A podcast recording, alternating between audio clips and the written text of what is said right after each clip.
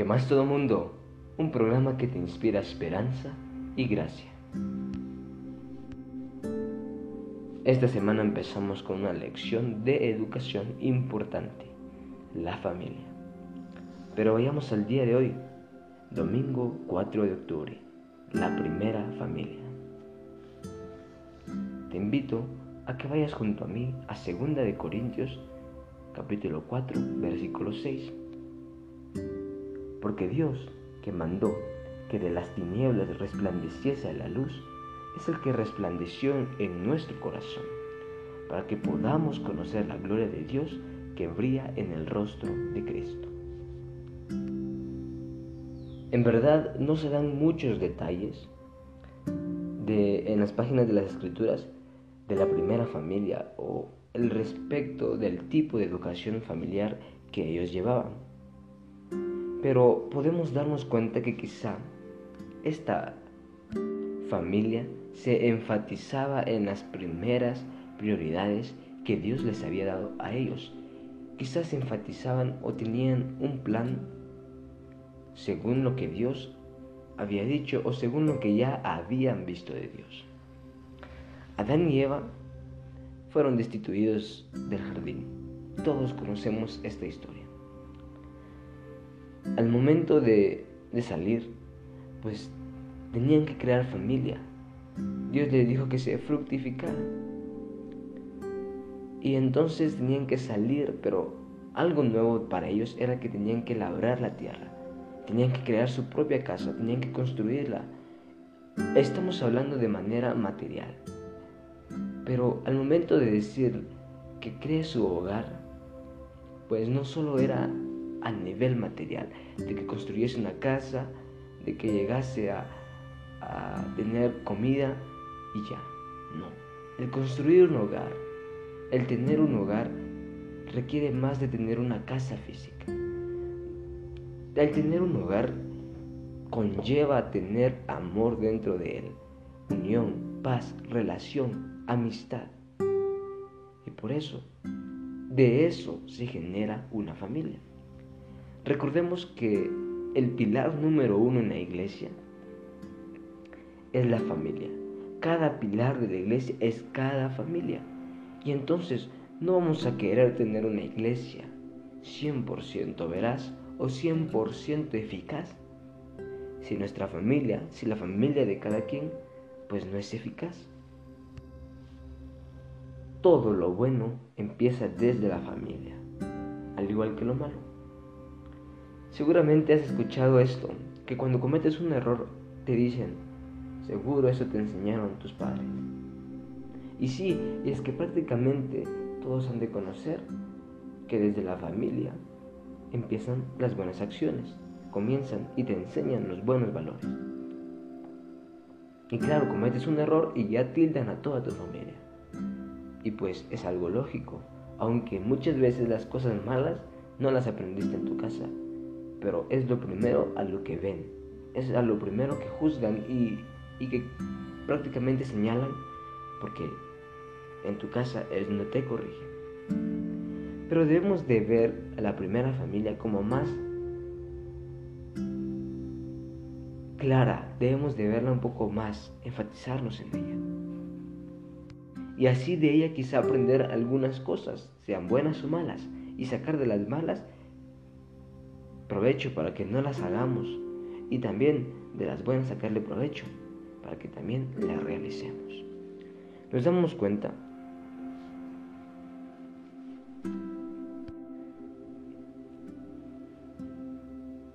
que en Lucas, Lucas 10:27, nos dice algo tan importante.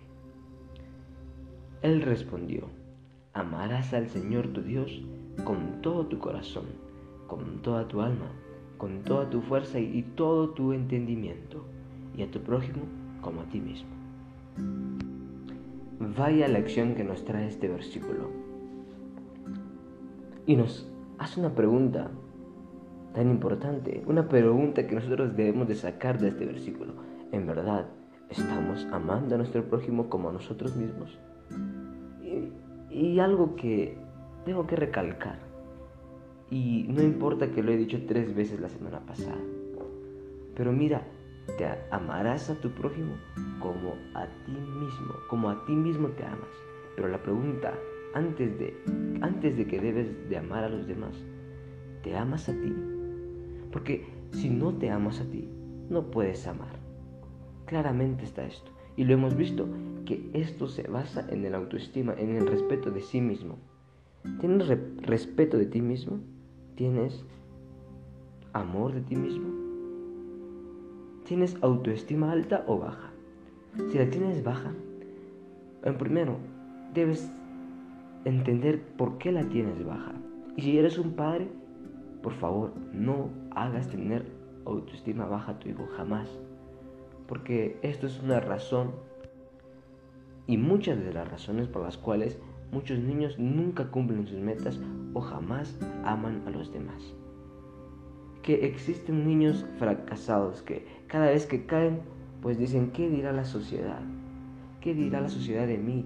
Bueno, ya caí, ya no me levanto, ya fracasé porque caí y entonces como la familia, como los compañeros se van a burlar de mí, pues caigo.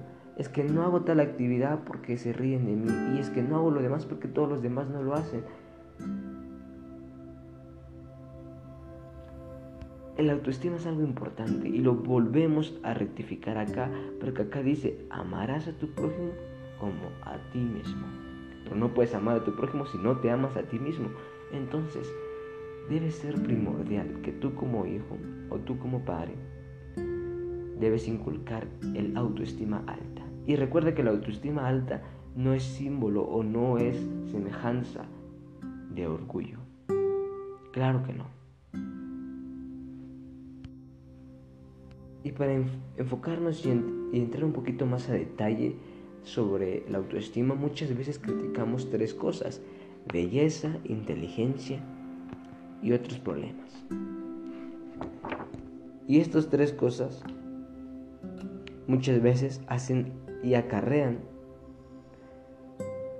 el sentimiento de que uno es único, el sentimiento de que forma parte de la familia y el sentimiento de que es amado.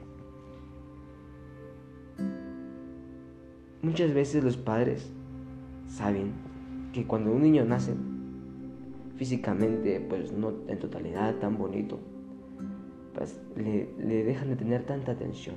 Cuando lo nace, cuando nace bonito, pues le dan mucha más atención. Y dice que el niño se da cuenta de esto a los tres años. Primer año no se da cuenta, segundo año no tanto, tercer año de haber nacido, ya sabe que se le da mayor interés a aquellos niños que han nacido mejor físicamente. Claro, eh, también nos hemos dado cuenta que todo esto se basa también en la inteligencia. Muchas veces los padres o las demás personas o los que te rodean se, se fijan en ti porque eres más inteligente que los demás, porque sobresales en los estudios que los demás. Por eso se da cuenta la gente y empieza a tener vista en ti. Y otras personas, lastimosamente, también se fijan tanto, pero tanto, en las capacidades diferentes de las otras personas. Es, es de triste la realidad, que muchas veces ya está tan catalogada la sociedad que cada niño, cada joven, cada persona sabe que si no es, si no es bello, que si no es inteligente y que si tiene alguna discapacidad o tiene alguna capacidad extra que los demás, pues es, es inferior a todos. Y así está catalogada la sociedad. Y claro, esto no se puede cambiar. Tú no puedes cambiar el mundo solito. Y, y que se empiece a cambiar, es una revolución de esto, pues sería casi inútil. Porque todo esto ya viene desde antes. Entonces debemos, tú como padre y yo como joven, debemos aprender a educarnos y aceptar a la sociedad. Claro, aceptarla y que esto, estos preconceptos de la sociedad no nos afecte en nuestra autoestima. ¿Y cómo podemos hacer lo que ya te preguntes? Primero, en sentir el sentimiento de que eres único. También teniendo el sentimiento de que formas parte de una familia y el sentimiento de que eres amado. Si tienes estos tres sentimientos, claramente claramente está más que preciso que tendrás esa fortaleza para salir a, esa sociedad de preconceptos de que si eres bello, que si eres inteligente, que si tienes capacidades diferentes, no te importarán porque tienes el autoestima alto, confías en ti, te amas tal cual eres.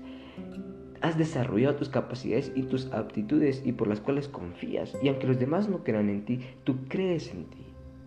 Recuerda que si tú, y, me, y me dirás, es que yo soy huérfano, es que no tengo padres, es que no tengo familia, es que estoy solo. Ay, querido amigo, tú no estás huérfano, tú no estás solo. En verdad te lo digo, tienes a un Padre que antes que tus padres terrenales te amaran, Él te amó y por eso te dio vida. Tienes a esa persona, a ese ser tan poderoso, que es un gigante, es un Padre grandioso. Entonces no puedes decir, ¿cómo puedo encontrar el sentimiento de que soy único? ¿Cómo, ¿Cómo, puedo encontrar el sentimiento de ser parte de una familia? ¿Cómo puedo sentirme amado si no tengo familia? Si tienes familia, pues aprende a valorar a tu familia.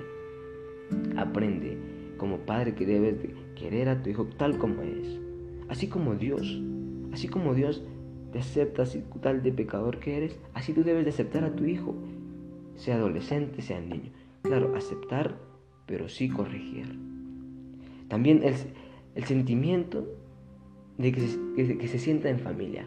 Cuando estés, esté contigo tu hijo, cuando tú estés como hijo con la familia, recuerda que tu familia es única y entonces debes sentirte en comunión con ella. Y que recuerda que no siempre estarán contigo, así que disfruta cada minuto con ellos.